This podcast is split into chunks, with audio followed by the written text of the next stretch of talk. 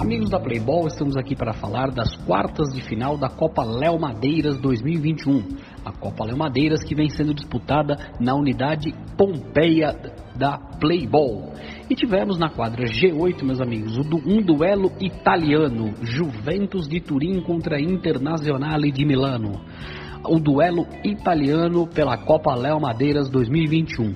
E o jogo terminou com a vitória da Juve, La Vecchia Senhora, por 2 a 1 de virada. A Internazionale abriu a partida logo no começo da partida, mas honrando a tradição do futebol italiano, tanto a Juventus como a Internazionale possuem excelentes jogadores na função de marcação. É difícil fazer gol nesses times. Mas a Juventus mostrou também muita qualidade e no segundo tempo, com o, no final do primeiro tempo, com o Stefano, empatou o jogo 1 a 1 e com o Lucas virou o jogo para 2 a 1 no início do segundo tempo.